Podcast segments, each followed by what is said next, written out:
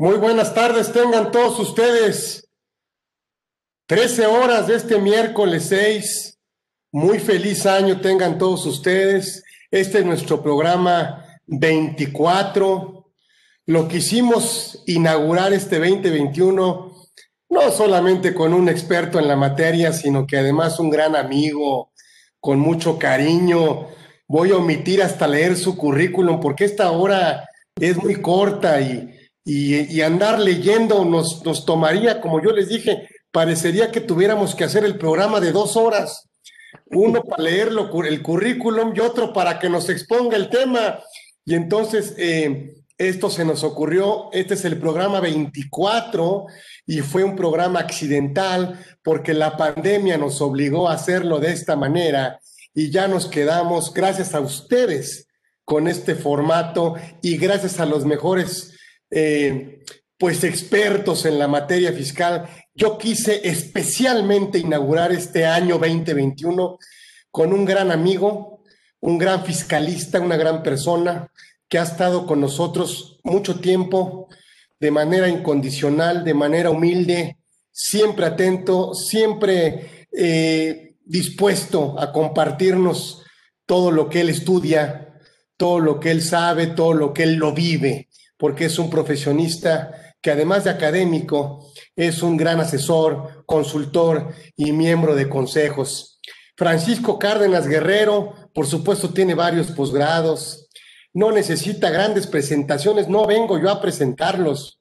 Realmente, cuando escuchemos y, hablamos y los escuchamos y aprendemos, pues qué mejor que ellos mismos ellos mismos eh, con sus tarjetas de presentación, por supuesto, pues hablen. Eh, no lo van a hacer ellos mismos, pero sí nos van a transmitir y con eso es suficiente. Entonces yo me siento muy contento de iniciar este 2021, 2021 con todas las ganas del mundo. Agradecerles que hayan estado con nosotros durante 2020 en este programa 24 que quise yo, ahora sí que eh, decidí hacerlo eh, eh, de lujo. Decidí hacerlo de lujo, con gran amigo, gran experto, y qué mejor que el tema de estímulos fiscales 2021. Dejo con ustedes a mi querido amigo y gran, y gran fiscalista Francisco Cárdenas Guerrero, el maestro. Gracias Paco, gracias nuevamente por haber aceptado esta invitación y que tú humildemente siempre estás dispuesto a estar con nosotros. Un abrazo y, muy feliz inicio de año. Gracias, Paco. Muchas gracias, Carlitos. Eh, agradezco como siempre tus palabras, agradezco la distinción con la que me honras para poder estar aquí con toda la comunidad Orfe. Muchas gracias. Gracias a todos por su confianza. Espero que este año sea un año de bendiciones en la salud, en la prosperidad, para todos ustedes, para toda su familia y que tengamos la posibilidad de salir pronto de esta pandemia. Agradezco mucho la invitación de mi amigo Carlos Orozco, a quien eh, le eh, he, tenido la oportunidad de conocer y de darme cuenta, como siempre le he dicho, que nacimos para ser amigos y ojalá y perdure por siempre, Carlitos. Muchas gracias. Muy bien, Carlitos, empezaremos con algunas eh, preguntas o desarrollamos el tema. Tú me dices cómo, cómo lo manejamos. Por favor, siéntete libre. Ah, no nos da mucho tiempo para contestar, pero yo prometo estar pendiente de algún chat a ver si tenemos una pregunta que no solo aclare, sino que enriquezca. Yo te lo haré saber, pero por favor, platícanos, platícanos, Paco, de estos estímulos fiscales que tenemos para este ejercicio 2021. Muy bien, muy bien. Pues eh, vamos a, a partir del artículo 28 constitucional que establece la posibilidad de que el Estado otorgue subsidios para una rama o una actividad determinada. De este 28 constitucional, eh, vamos a la Ley Orgánica de la Administración Pública Federal y en el artículo 31, fracción cuarta, eh, tenemos que la determinación y monto de los estímulos fiscales es facultad de la Secretaría de Hacienda y Crédito Público. Derivado de esto, el artículo 31, fracción tercera del Código Fiscal de la Federación señala que la, la posibilidad del Ejecutivo de conceder estímulos y subsidios fiscales. Pero, ¿qué es en sí un estímulo fiscal? Un estímulo fiscal es una ayuda, es un apoyo, es un beneficio económico que otorga ya sea el Ejecutivo o ya sea las leyes fiscales que otorgan a un sector determinado de contribuyentes para el fomento de alguna actividad. Eso es lo que debemos entender por estímulo fiscal. Y hay de varios tipos. Estímulos fiscales que permiten el acreditamiento para la determinación del impuesto. Algunos que disminuyen el impuesto en sí y algunos otros que se pueden deducir también para la determinación del gravamen. Eh, ha habido una controversia muy, muy eh, importante durante mucho tiempo con relación a si los estímulos fiscales son ingresos acumulables para efecto de impuesto a la renta o no lo son. Ya ha quedado superado poco a poco, ya prácticamente todos los estímulos señalan si son acumulables o no lo son para efecto del impuesto sobre la renta. Aquí voy a, recordar una tesis de jurisprudencia de la Corte en la cual señaló que por norma los estímulos fiscales no deben considerarse como ingresos acumulables, salvo que la disposición que los establece así lo señale de manera expresa. Sin embargo, un criterio del el SAT eh, señala lo contrario. Señala que la regla general es que el estímulo fiscal es un ingreso acumulable a menos que se señale en la norma que lo establece que no lo será. Eso también provocó que Prodecon eh, manifestara una opinión con relación a este tema y señalara que es contrario a la jurisprudencia el criterio normativo del SAT al señalar que, por regla general, el estímulo fiscal es ingreso acumulable. ¿Y por qué les decía que esto ya ha sido eh, superado? Porque los estímulos fiscales, por ejemplo, que están, eh, que encontramos en el título 7, que vamos a ver ahorita, de la ley del impuesto a la renta, señalan expresamente cuándo son ingresos acumulables y cuándo no son ingresos acumulables.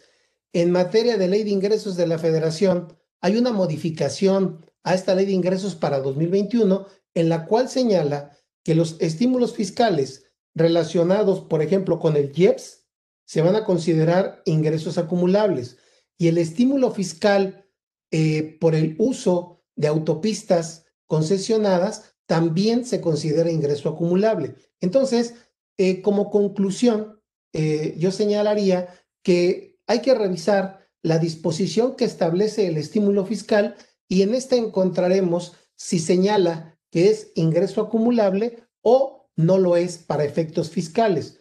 Por regla general, les comento también otra cosa importante. Si el estímulo fiscal consiste en una deducción, entonces ese estímulo no puede ser ingreso acumulable porque sería nugatorio el beneficio. Les pongo un ejemplo estímulo fiscal de deducción del 8% para editores de libros, periódicos y revistas con ingresos no mayores a 6 millones de pesos previsto en la ley de ingresos de la federación. Es una deducción fiscal no contable de un 8% adicional al costo de los libros, periódicos y revistas. Supongamos que el costo de esos libros, periódicos y revistas fue de 2 millones de pesos y yo voy a deducir los 2 millones vía costo de ventas contable y fiscal, pero adicional puedo deducir un 8% que serían 160 mil pesos que puedo deducir fiscalmente. Si fuera ingreso acumulable, pues sería nugatorio el beneficio. Por esa razón, cuando el estímulo consiste en una deducción, no puede ser considerado un ingreso acumulable. Cosa distinta cuando el estímulo consiste en un acreditamiento y siempre y cuando hubiera sido este, deducible la erogación. En ese caso, si la norma no establece que no es acumulable, entonces sería considerado como ingreso acumulable, señalándolo la norma Y aún y cuando no lo señalara, considero que, lo podría, considerarse como acumulable. Les platico por qué. El estímulo del IEPS para quien adquiere diésel para un servicio de autotransporte. Cuando adquiere el diésel, tiene una deducción autorizada por el importe pagado por ese combustible, incluido, incluido en el precio.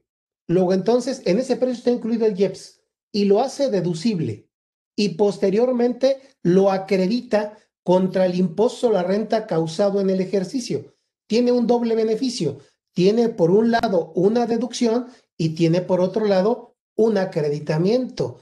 Por esa razón, la autoridad consideró que ese estímulo sí deviene en un ingreso acumulable. Y aún así, no es nugatorio el beneficio. Supongamos que del IEPS pagué un millón de pesos y lo hice deducible en el precio del diésel que adquirí. Ya, está, ya fue deducible. Y luego lo acredito. Al acumularlo, al acumularlo, voy a pagar el 30% del impuesto de la renta, que sería equivalente a 300 mil pesos, pero me estoy acreditando el millón. Todavía tengo un beneficio de 700 mil pesos. Ahorita vamos a hablar de este estímulo porque tiene otros efectos, pero hasta aquí con esta partecita que quería comentarles de la importancia de entender la naturaleza jurídica del estímulo fiscal el precedente para efecto de que es o no ingreso acumulable y la forma en que se otorga este estímulo fiscal a los contribuyentes. Bien, ahora eh, vayamos a explicar el punto contable y fiscal de la mano del estímulo fiscal. ¿Por qué? Porque mucha gente, eh, vamos a suponer que tiene impuesto a la renta causado de un millón de pesos y un acreditamiento del estímulo de IEPS de 400 y paga 600. ¿Cuánto es el ISR causado? El ISR causado es el millón de pesos, no los 400 mil pesos. El ISR causado es el millón. Voy, a anotar porque luego se me olvidan las cifras. Un millón de ISR y 400 mil pesos del estímulo llegaría yo a 600 mil a pagar. Les preguntaba, ¿cuánto es el ISR causado? ¿El millón o los 600 mil pesos? El millón, el millón. Y los 400 mil es un acreditamiento del estímulo fiscal. Pero ¿cómo lo acredito contablemente? Bueno, tengo que registrar un activo, estímulos fiscales por aplicar, y tengo que y tengo que aplicar este estímulo fiscal cuando me corresponda contra el impuesto sobre la renta del millón de pesos. Pero cargo estímulos fiscales por aplicar con abono a qué? Con abono a ingresos. Ahí está, ahí está. Este ingreso es contable y en el caso de este estímulo también es un ingreso fiscal. Cuando cargo, eh, cuando hago mi asiento contable del ISR causado en el ejercicio, cargo a ISR causado en el ejercicio el millón de pesos y cargo en ese momento, perdón, y abono en ese momento eh, estímulos por aplicar de los 400 mil pesos para abonar al ISR por pagar en la declaración anual los 600 mil pesos y es lo que me queda como pasivo. Este pequeño asiento contable y, que tiene efecto fiscal, mucha gente en la práctica no lo registra. ¿Saben cómo registramos la mayoría? Tomamos los 600 mil pesos como ISR causado, 600 mil y hacemos el pasivo por los 600 y lo cancelamos al pago. Esto es incorrecto. Hay que registrar en activo el estímulo por aplicar y hay que considerar el ingreso correspondiente en su caso. Entonces, este eh, panorama nos permite ahora sí eh, ir entrando en materia de los estímulos que tenemos vigentes para el 2021 y voy a partir en tres, eh, de tres formas. Primero vamos a ver ley de ingresos de la federación, luego vamos a ver ley del impuesto a la renta y luego nos vamos a ir a decretos. Sobre, sobre ese esquema vamos a, abordar el tema de los estímulos fiscales. El, el primer tema, en ley de ingresos de la federación, en el artículo 16, apartado A, nos encontramos básicamente con los siguientes estímulos fiscales. Uno, IEPS. Dos, eh, casetas. Tres, para editores de libros, periódicos y revistas. Cuatro, concesiones mineras. Vamos a hablar de esos cuatro de ley de ingresos de la federación. Son estímulos que se vuelven a dar a conocer y siguen vigentes en ley de ingresos de la federación. ¿A quiénes aplican? Bueno, el estímulo del IEPS aplica a tres sectores. Para cualquier contribuyente que adquiera diésel para el uso de maquinaria en su actividad empresarial, siempre y cuando sus ingresos en el ejercicio no excedan de 60 millones de pesos. Segundo grupo, para contribuyentes del sector primario. Y Tercer grupo, para sector autotransporte. ¿En qué consiste? En un acreditamiento del IEPS que se pague por la adquisición del diésel, ojo, de acuerdo a la ley de ingresos de la federación, contra el impuesto sobre la renta causado en el ejercicio. De acuerdo a la ley de ingresos, solo contra renta causado en el ejercicio. Sin embargo, para los últimos dos sectores, que es sector primario y sector eh, agropecuario, vamos a tener la posibilidad de aplicarlo, ojo, contra pagos provisionales de ISR, contra el pago provisional del 16% por el estímulo fiscal del 8% de deducción sin comprobantes fiscales, que es un pago provisional, y contra retenciones de impuestos sobre la renta bien interesante revisar la publicación de estas facilidades administrativas, porque esto aplica hasta 2020 que están vigentes las facilidades. Habrá que esperar que se vuelvan a dar a conocer esas facilidades para ver si se mantiene esta forma de acreditamiento para estos dos sectores de forma especial. Eh, otro sector, otro estímulo fiscal, perdón, es el aplicable para los contribuyentes que utilicen la red nacional de autopistas. Esos contribuyentes pueden acreditar el 50% del pago de cuotas de peaje, también conforme a ley de ingresos, contra el impuesto sobre la renta causado en el ejercicio, siempre y cuando sus ingresos en dicho ejercicio no excedan de 300 millones de pesos.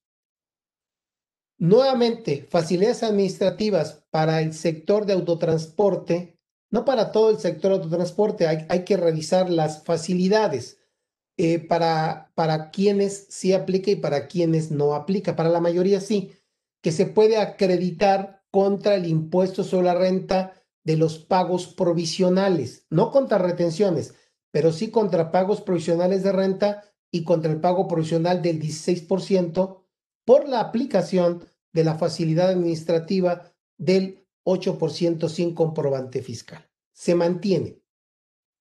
Importante, presentar los avisos correspondientes para el acreditamiento del IEPS. Es bien importante presentar los avisos. Los avisos se presentan la primera vez que aplicas el estímulo o en la declaración anual. Revisen miscelánea. Importante para los que aplican el estímulo de casetas.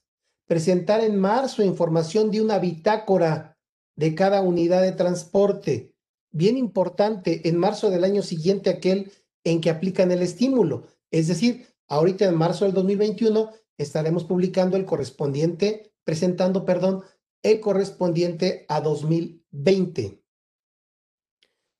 Otro estímulo fiscal previsto en ley de ingresos es para eh, los contribuyentes que editan y editan y enajenan libros, periódicos y revistas, que es el que platicamos hace un momento del 8% del costo adicional como una deducción eh, fiscal no contable. Bien, otro estímulo fiscal para concesiones mineras para pequeños mineros con ingresos no mayores a 50 millones de pesos, también de un acreditamiento del el pago por la concesión minera.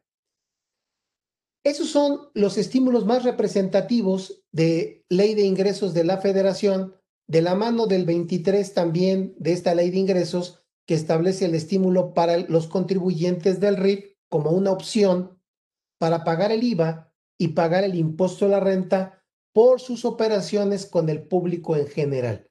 Este estímulo consiste en determinar el IVA y el IEPS para esas operaciones con el público en general únicamente aplicando un porcentaje de acuerdo a la actividad del contribuyente y con ello determinar el IVA o IEPS a cargo y proceder a la reducción de acuerdo a los años de permanencia en el régimen. Este estímulo es un estímulo también eh, opcional para los contribuyentes. Entonces, eh, cerramos, cerramos este, esta parte de lo que corresponde a ley de ingresos de la federación con dos puntos.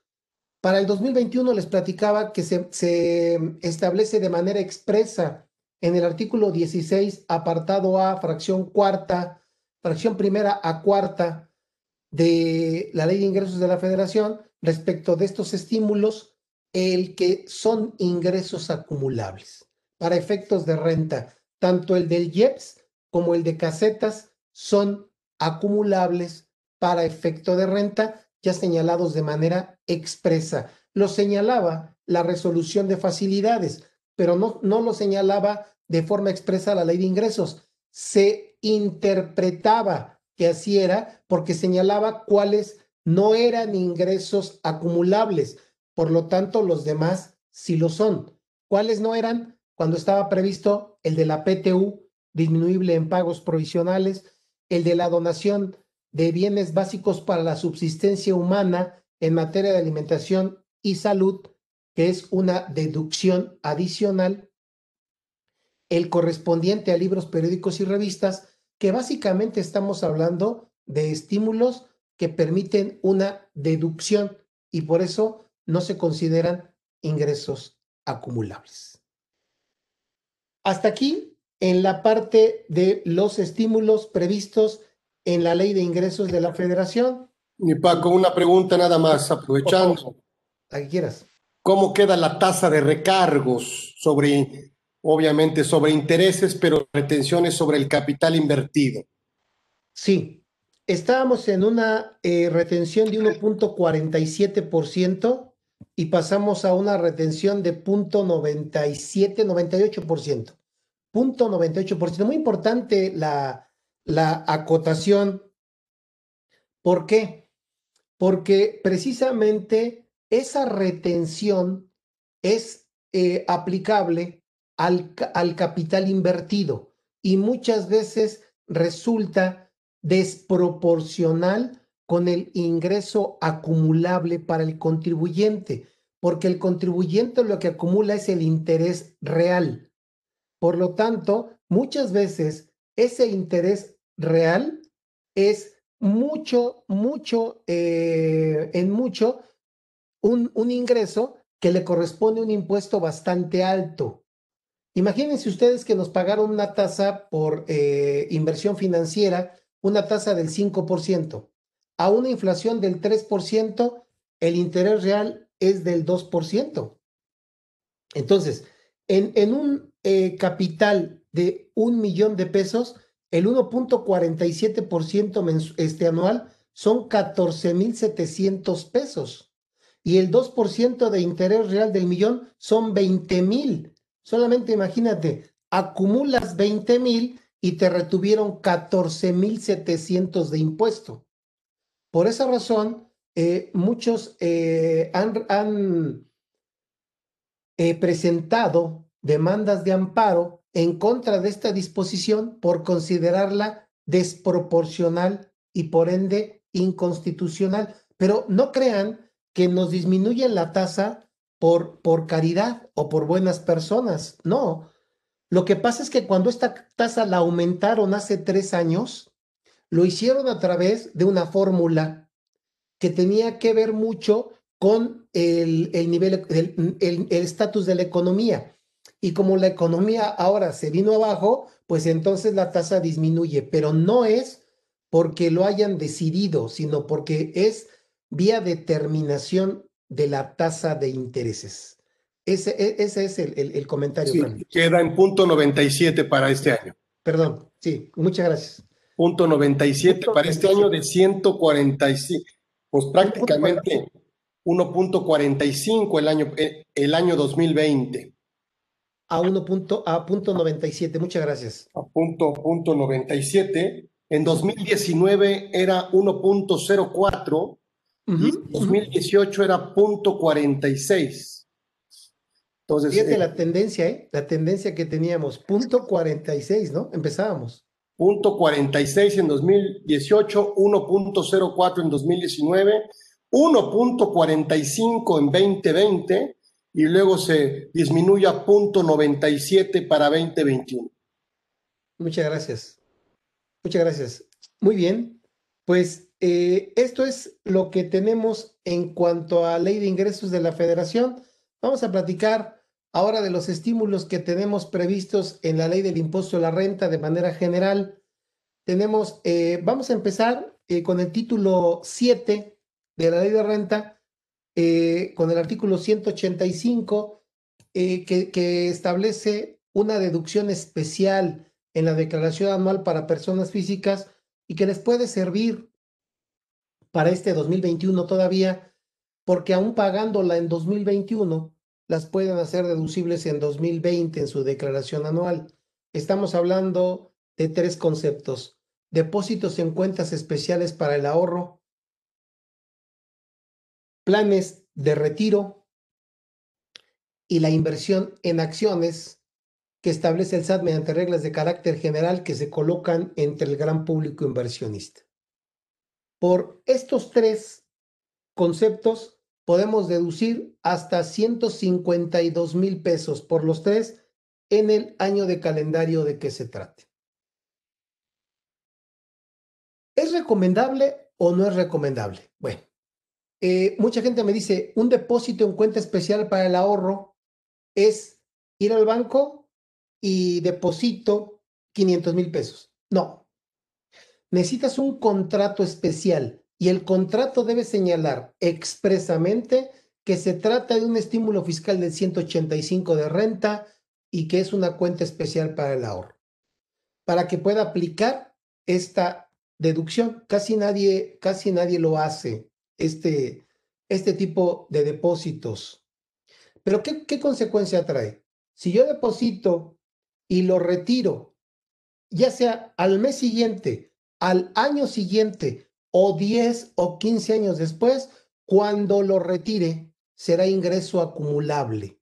En términos de el capítulo 9 del título cuarto de los demás ingresos de las personas físicas. Ingreso acumulable en todos los casos. Dos, planes de retiro. Cuidado, cuidado. Aquí tengan cuidado con sus clientes. ¿Por qué? Porque tenemos dos planes de retiro que analizar. Tenemos que analizar el 151 fracción quinta de ley de renta y tenemos que analizar el 185 de la misma ley, porque son planes para el retiro, ambos pero tenemos una gran diferencia. En el de 151 fracción quinta, si lo retiro después de mantener el, el, plan mínimo cinco años y después de los 60 años, tengo derecho a una parte exenta, tipo pensión, como si fuera una pensión. Y esto, pues me da un beneficio importante al retiro. En cambio, el del 185 lo retire en el momento en que lo retire, será considerado ingreso acumulable en todos los casos, en términos del capítulo 9. Oye, ¿y cómo saber si mi cliente em, contrató el del 151 fracción quinta o el del 185? Muy fácil, porque en la póliza y en los estados de cuenta está obligado, obligada la aseguradora a señalar el tipo de plan, uno, y dos, a señalar el monto deducible, ya sea en términos del 151 fracción quinta o sea en términos del 185. Oye, entonces, ¿no me conviene el de 185? No, por regla general, no. ¿Cuándo me pudiera convenir el de 185? Les voy a decir cuándo. Cuando ustedes enajenan bienes inmuebles, el notario calcula el impuesto y cuando ustedes lo pagan es un pago provisional. En la declaración anual tienen que calcular el impuesto del ejercicio y para calcularlo van a segregar la ganancia acumulable de la ganancia no acumulable. La ganancia acumulable se determina dividiendo la ganancia total entre los años transcurridos entre la adquisición y la enajenación. Esa sería la ganancia acumulable. Y por diferencia con la ganancia total, tienen la ganancia no acumulable. La ganancia acumulable se acumula a los demás ingresos del contribuyente del ejercicio, aplicando tarifa. Y la no acumulable paga impuesto conforme a una tasa. Esa tasa puede ser fija o puede ser una tasa promedio de los últimos cinco años. Luego entonces, si ustedes van a calcular la anual y en el año tienen una tasa alta, con esta deducción especial pueden bajar la tasa y por lo tanto el impuesto de la renta del ejercicio es menor. Comparen ese beneficio con el impuesto que van a pagar cuando lo retiren, si es que lo, lo tienen que acumular cuando lo retiran y lo que más les convenga les hará saber si es conveniente o no aplicar el 185. Por regla general, el 151 quinta es mucho mejor que el del 185. Entonces, me falta uno, que son la inversión en acciones. Las acciones tienen que quedar en custodia y estas acciones, cuando se enajenen y se recupere la inversión, son ingresos acumulables también en términos del capítulo 9. Estos tres, estos tres conceptos que acabamos de comentar son deducibles en la anual para la persona física, ya sea que lo haya pagado en el ejercicio o en el ejercicio siguiente antes de presentar su declaración anual. Y, por ejemplo, en el seguro de, en el plan de pensiones, hay, una, hay un componente, porque es un seguro total, hay un componente de vida. Ese componente de vida no es deducible, pero la aseguradora lo separa y la aseguradora nos señala la parte que sí podemos hacer deducible. Este estímulo fiscal tiene muchos años y se mantiene en el artículo 185 de la ley del impuesto de la renta. Ahora bien, otro estímulo, el del 186 para personas, para dos, dos grupos, un grupo de personas con discapacidad motriz, un grupo de personas a adultos mayores que se permite a quien contrate a estos trabajadores una deducción adicional del 25% del salario pagado. Por supuesto que este estímulo no puede ser considerado ingreso acumulable porque es una deducción y si fuera ingreso acumulable sería nugatorio. Entonces, ese estímulo se mantiene en el artículo 186 de renta. Ahora, el 187 y 188 para lo que son eh, fibras, fideicomisos en bienes raíces. Este, este estímulo tiene muchos años, muy interesante el estímulo porque permite un diferimiento del impuesto a la renta por la ganancia en la aportación al fideicomiso de bienes inmuebles. Esta eh, disposición establece también requisitos para que puedan aplicar este estímulo fiscal y, eh, entre, entre, otros requisitos, es que el fideicomiso esté constituido conforme a las leyes mexicanas, es que el fideicomiso distribuya los rendimientos, ya sea por arrendamiento o sea por enajenación de bienes, cada ejercicio fiscal y el fideicomisario deberá acumular a sus ingresos por arrendamiento estos rendimientos de, eh, relativos al arrendamiento o a la enajenación de bienes. Hay un punto también aquí muy interesante, porque aquel contribuyente, persona física, que adquiera certificados que se emiten en virtud de la constitución de este fideicomiso al público en general, si los adquiere en Bolsa Mexicana de Valores y los enajena en dicha bolsa, la ganancia se encuentra exenta del pago del impuesto sobre la renta. Entonces, es un estímulo también bastante, bastante interesante. Tiene sus propias reglas, hay que revisarlo, pero se mantiene en la ley del impuesto a la renta vigente para este 2021.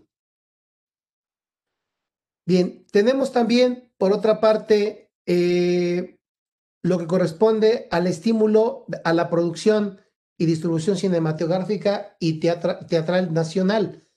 Aquí se trata de un estímulo eh, que viene ya de, de años atrás en un acreditamiento hasta del 30% de la cantidad invertida en estos proyectos cinematográficos o teatrales.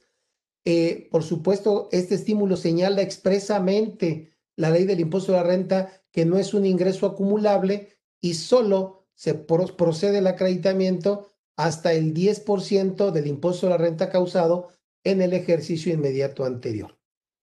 Este estímulo fiscal por, por esta condicionante del 10% del ISR causado en el ejercicio inmediato anterior, creo que no es tan eh, eficaz como debería ser. Debería estar abierto a el monto del 30% simplemente de la aportación a estos proyectos de inversión y no estar todavía limitado al 10% del ISR causado en el ejercicio inmediato anterior.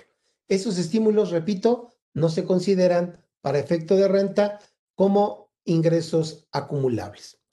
Por otro lado, tenemos un estímulo muy interesante en el artículo 191 para los desarrolladores inmobiliarios. Son aquellos que mínimo el 80% de sus ingresos corresponden a estas actividades de desarrollos inmobiliarios y este es importante porque cuando adquieren un terreno, pueden hacer deducible el monto original de la inversión del terreno en el ejercicio en que lo adquieren y no en el ejercicio en que lo vendan. Siempre y cuando acumulen un 3% de esta cantidad deducible en cada ejercicio, desde el ejercicio en que se adquirió hasta el ejercicio anterior, aquel en que se enajena. Un, punto bien importante de este estímulo es que el reglamento señala de renta, señala que debemos en la escritura eh, pública de adquisición del terreno señalar que vamos a aplicar este estímulo fiscal y que cuando se enajene el terreno ya no tendremos posibilidad de deducir cantidad alguna, porque ya fue deducida cuando se adquirió, y que se va a acumular un 3% anual desde la adquisición hasta el ejercicio inmediato anterior a la enajenación del terreno. Eh, se mantiene este estímulo también para el 2021. Luego tenemos... Este Paco, eh, por favor. Una pregunta. Sí. Em, ¿Considerarías que es un estímulo las personas morales que acumulen el ingreso hasta que efectivamente lo perciban del 196? No, no lo considero como un estímulo porque no habíamos eh, eh, eh, considerado, Carlitos, que un estímulo fiscal es un beneficio económico y aquí se trata simplemente de un diferimiento. Esto debería ser más que un, un, un, un estímulo fiscal debería ser un régimen fiscal especial para esos contribuyentes en donde difieren, porque finalmente el impuesto lo tienen que pagar. Entonces, no, no va con la naturaleza de, del estímulo, porque qué bueno que me acordaste. Olvidé comentar, ves, ves que partimos del 28 constitucional, ley orgánica de la administración pública, etcétera, etcétera. El, el, el punto importante aquí es que el 28 constitucional señala que estos estímulos fiscales deben reunir tres características. Generalidad, temporalidad y no afectar las finanzas públicas. Y dentro de esto también, el estímulo fiscal es para un sector y un fomento de la economía. Y aquí considero que no, no se dan los atributos necesarios para considerarlo como un subsidio o un estímulo fiscal. Sin embargo, está previsto en este, en, este título, ¿eh? como tú bien lo indicas. Está previsto y platicaremos de él. Sí, por eso la pregunta, porque, bueno, coincido contigo y quisiera que me permitieras agregar que pudiera ser un régimen de excepción.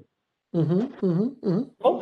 Eh, eh, eh, un régimen de excepción más que, porque si no, no tendría los elementos, ¿no? para considerarse un estímulo, pero como está dentro, ¿no? Sí, claro. De, de, en la ley, junto con los demás, me parece que, que por, eso, por eso te lo preguntaba. No, no, tienes toda la razón, porque vamos a hacer la comparativa con el del 191, Carlitos, el del terreno. El del terreno, lo que están tratando de, eh, de hacer es el fomentar, el fomentar la actividad económica de los desarrolladores inmobiliarios. O sea, ahí sí tienes un elemento que si bien es cierto se trata de una eh, de un diferimiento también, sí trae consigo un efecto económico inmediato porque al momento de deducir el impuesto de renta que pagas es menor y aunque lo pagues cuando lo vendas, sí tienes un beneficio económico, incluso de financiamiento. ¿eh? Ese sería el, el, el, punto, ¿verdad? Coincido, gracias, Pat. No, no, al contrario, Carlitos, al contrario. ¿Qué otros estímulos tenemos? Luego tenemos el estímulo de capital de riesgo, eh, la promoción e inversión en capital de riesgo, para efecto de que aquellos empresarios que quieran invertir en adquisición de acciones o en préstamos a sociedades mercantiles, no lo hagan en forma directa, sino lo hagan a través de un fideicomiso. Aquí el beneficio del estímulo fiscal es que el ingreso no es sobre lo devengado, el ingreso lo van a considerar hasta que efectivamente el fideicomiso les entregue los rendimientos. Este estímulo también es eh, eh, interesante eh, para este tipo de inversiones. Creo que debería de ser un poquito más, promover un poquito más este tipo de inversiones, no solamente a través del momento de acumulación o de considerar obtenido el ingreso, sino también una tasa menor de impuesto a la renta para poder promover el, el crecimiento económico. Creo que falta, falta por ahí mucho por hacer. Vamos a, cerrar con dos de aquí, Caritos, para platicar un poquito del estímulo de frontera norte y frontera sur. Eh, aquí vienen otros dos, el de cooperativas, que eh, como estímulo fiscal también se puede considerar al momento en que les permiten no efectuar pagos provisionales, diferir el pago del impuesto a la renta para el rendimiento que van a hasta que lo entreguen a sus socios cooperativistas. Y eh, creo que aquí este estímulo para cooperativas vale mucho la pena revisarlo porque eh, te puedes ir en un diferimiento de impuesto desde dos hasta cinco años, según decreto, y eh, aplica disposiciones de personas físicas y, y, y, además de ese diferimiento, tienes la posibilidad de no hacer pagos provisionales. Creo que este estímulo de cooperativas debe de ser bien estudiado creo que se ha satanizado mucho a la cooperativa cuando se utilizaba eh, para prestar el servicio de outsourcing. Y creo que eso eh, eh, trajo como consecuencia que se le satanizara. Cuando la cooperativa en una razón de negocio, en operaciones bien establecidas y que realmente sea una operación que corresponda a una actividad para llevarla a cabo, tiene grandes beneficios fiscales. Y aplicando este estímulo creo que se logra, se logran obtener. Eh, hay, otro, hay otro estímulo aquí para la investigación y desarrollo tecnológico, mm, que este ya trae muchos años, 30% de acreditamiento contra el impuesto a la renta. Si no se puede acreditar en un ejercicio, lo podemos acreditar en los 10 ejercicios siguientes. Y bien, pues eh, me faltaría aquí nada más el del deporte de alto rendimiento en, los mismos términos, un acreditamiento del 30% contra el impuesto a la renta, no ingreso acumulable y para los que em, para los equipos de alimentación para vehículos eléctricos, eh, esos equipos que se instalan en tiendas de autoservicio para cargar eh, de energía a los vehículos, quienes eh, eh, se dediquen a la inversión en este, de, en este tipo de equipos van a tener también este estímulo fiscal previsto en la ley del impuesto sobre la renta. Bien, pues hasta aquí con esos estímulos de renta, recomendaciones, recomendaciones. Uno, revisar requisitos para la aplicación del estímulo. Dos, tenemos un artículo 25 del Código Fiscal de la Federación que señala la presentación de un aviso en el caso de aplicar un estímulo fiscal. Tienes que revisar el estímulo y si el estímulo no señala nada, eh, no, señala excepción, presentas el aviso en términos del 25 del Código Fiscal de la Federación. Si el estímulo señala que te libera de la obligación de presentar el aviso, pues simplemente no lo presentas necesitamos revisar si, si estamos en, en la obligación de presentar o no el aviso por la aplicación del estímulo fiscal. Y punto número tres, hay eh, estímulos fiscales que tienen que ver con un comité que aprueba la solicitud para la aplicación del estímulo. Ejemplo, el de proyectos de investigación y desarrollo de tecnología. Ejemplo, el de producción cinematográfica el de producción teatral. Tienes que presentar una solicitud y si es autorizada tu, tu solicitud, entonces proceder a la aplicación del estímulo fiscal correspondiente. No sé si hasta aquí, Carlitos, vamos con ingresos, vamos con renta y terminaríamos con decretos. Por favor, tú mandas, eh, un placer escucharte, un privilegio Vamos a ver este decreto que, de la zona fronteriza norte, que ya lo ampliaron inclusive a la zona fronteriza sur, ¿no? Es correcto. Este, este decreto aplicable para el ejercicio 2019, que iba a ser aplicable para el ejercicio 2019 y 2020, se va a ampliar hasta el ejercicio 2024 es una prórroga eh, interesante y eh, no solamente es la prórroga, sino también hay reformas, eh, yo lo, lo, dividiría en cinco, estamos hablando de frontera norte. El de frontera norte tenemos cinco modificaciones importantes al, al, decreto. La primera es que para tener, para poder aplicarlo, eh, tendríamos que presentar una solicitud de autorización y ahora se modifica para señalar que necesitamos únicamente presentar un aviso de inscripción al padrón de beneficiarios. Ya no es una autorización, simplemente se trata de un aviso. Este estímulo, recuerde que aplica para quienes obtengan ingresos en la región señalada en este decreto eh, para poder aplicar un 30, una tercera parte de disminución del impuesto a la renta, que si hablamos de personas morales, estamos en un 30%, eh, un 30, eh, una tercera parte estaríamos hablando de que la tasa se va a disminuir en 10 puntos por, eh, porcentuales para quedar en la tasa del 20%. Y el IVA se disminuye a razón del 50% para quedar en una tasa del 8%.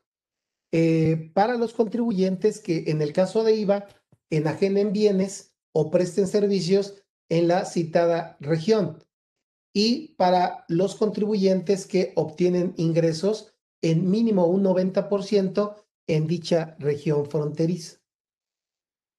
Este, este estímulo fiscal de región frontera tiene una, una eh, peculiaridad ahora que ya no necesitamos autorización, sino solamente presentar un aviso para estar en el padrón. Anteriormente, el segundo cambio, no podían ah, eh, aplicar este estímulo los contribuyentes que hubieran sido beneficiarios del programa de condonación de contribuciones. Eso se cambia porque era muy general. En términos del 69 del Código Fiscal de la Federación estaban publicados los contribuyentes a los cuales se les habían condonado contribuciones. Si estabas en, ese, en, ese, en, en esa lista, entonces no podías tener derecho a aplicar el estímulo. El cambio consiste en que si el estímulo únicamente fue por la aplicación de multas previstas en el artículo 70A y 74 del Código Fiscal de la Federación, si solamente por ello te condonaron multas, sí puedes tener derecho a la aplicación del estímulo del que estamos comentando. Entonces, es un cambio importante porque no tenía razón de ser que quitaran a estos sujetos. Eh, otro, otro cambio importante en ese estímulo es que hay una periodicidad para que los participes, para que los contribuyentes participaran en, en este programa para verificar en tiempo real que cumplieran con las obligaciones previstas en este decreto. Y esto era de manera semestral. Ahora lo van a hacer de manera anual. ¿Qué quiere decir, qué quiere decir este programa de, de para los contribuyentes de verificación en tiempo real, pues quiere decir que la autoridad va a ir al domicilio del contribuyente para revisar que efectivamente esté cumpliendo con todos los requisitos. Entonces esto me parece bien que en lugar de hacerlo de manera semestral, lo hagan de manera anual. Creo que eh, es importante. Se agrega también el que eh, no tienen derecho a la aplicación de este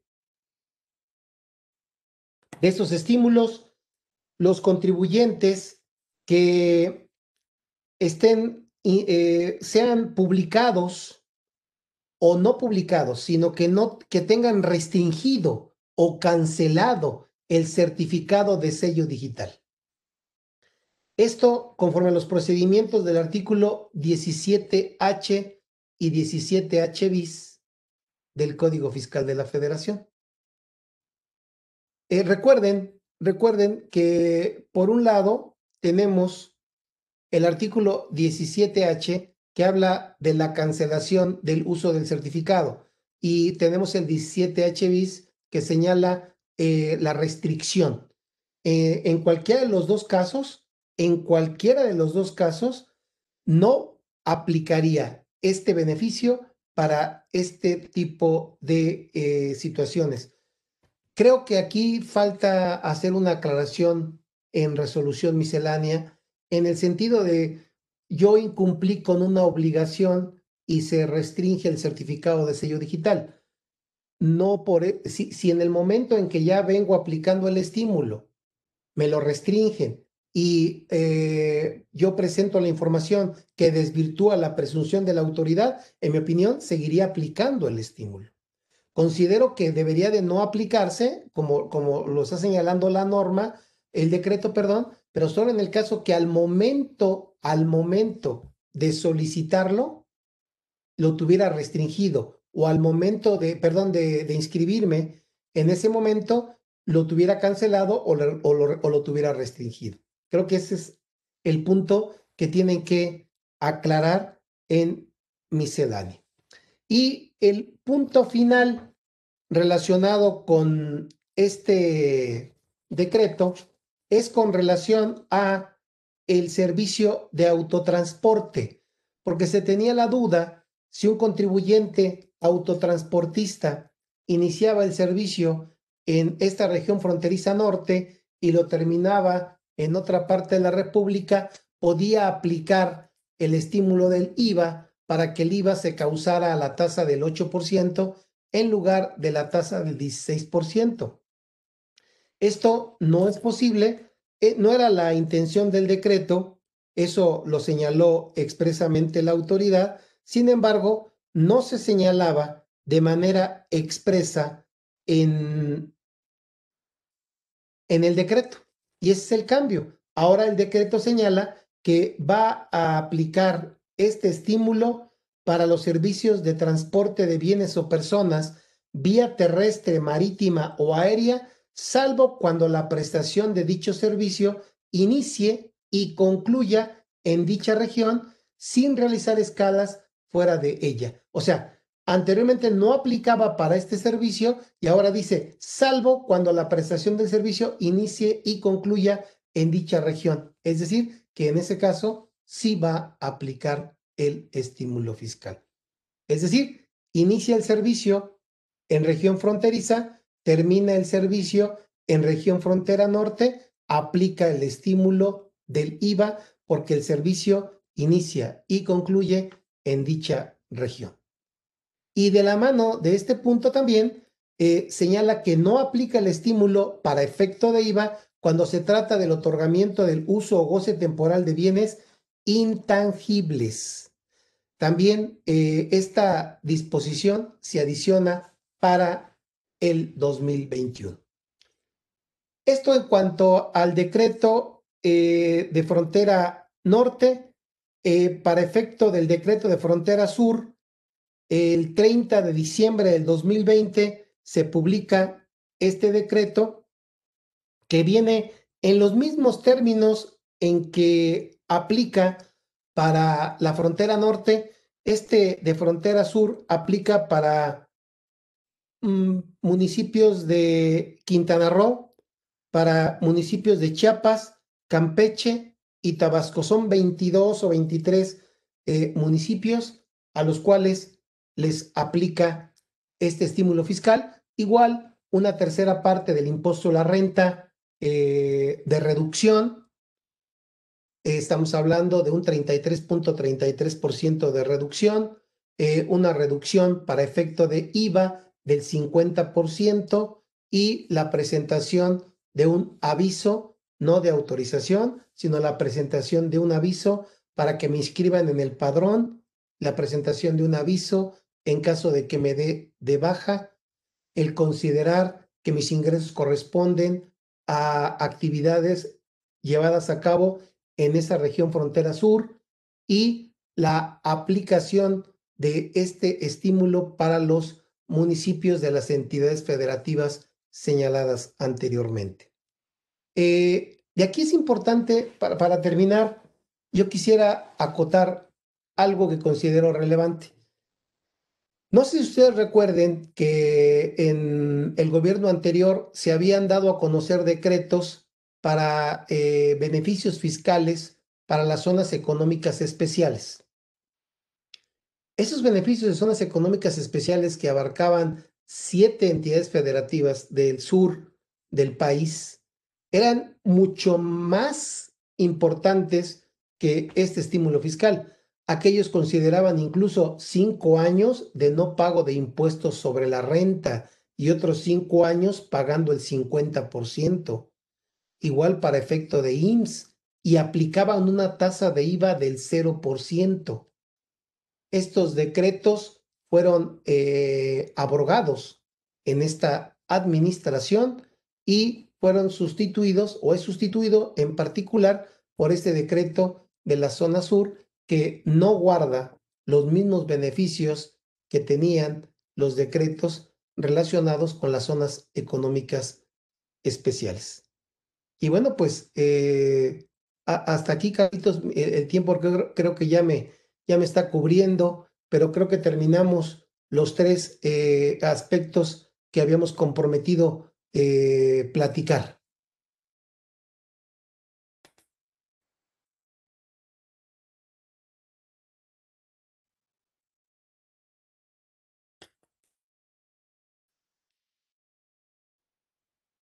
Ya no, no, no, no te escucho, Carlitos, o sí me escuchan a mí.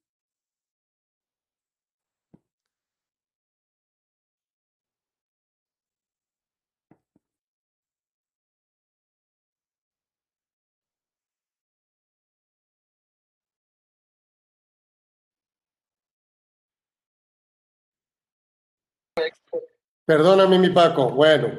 No te preocupes. Muchísimas gracias. Qué bárbaro, qué, qué resumen y qué puntual, ¿eh? qué, resumen y qué puntual. Excelente plática. Te agradezco muchísimo todo mi cariño.